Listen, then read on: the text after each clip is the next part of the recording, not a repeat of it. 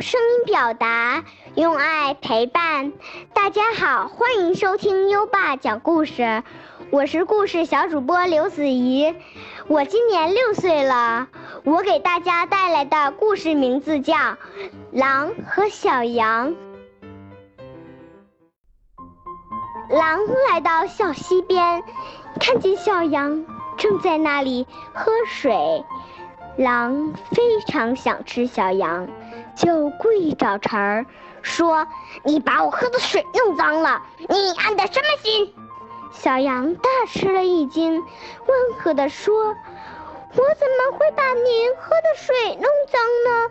您站在上游，水是从您那儿流到我这儿来的，可不是从我这儿流到您那儿去的。”狼气冲冲地说：“就算这样吧，你总是个坏家伙。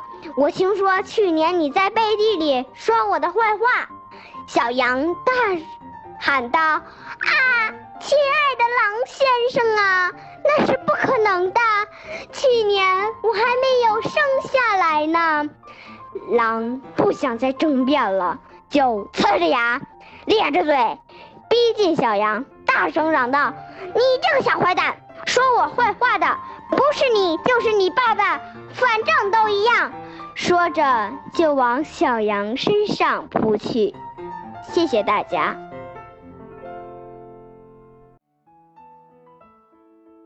欢迎刘子怡小朋友第一次给大家分享小故事《狼和小羊》。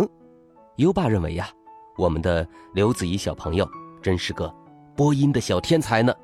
你看这个故事呀，子怡小朋友把狼和羊都演绎的很出色，用咬牙切齿、恶狠狠的语气来说狼的台词，像这个“你安的什么心？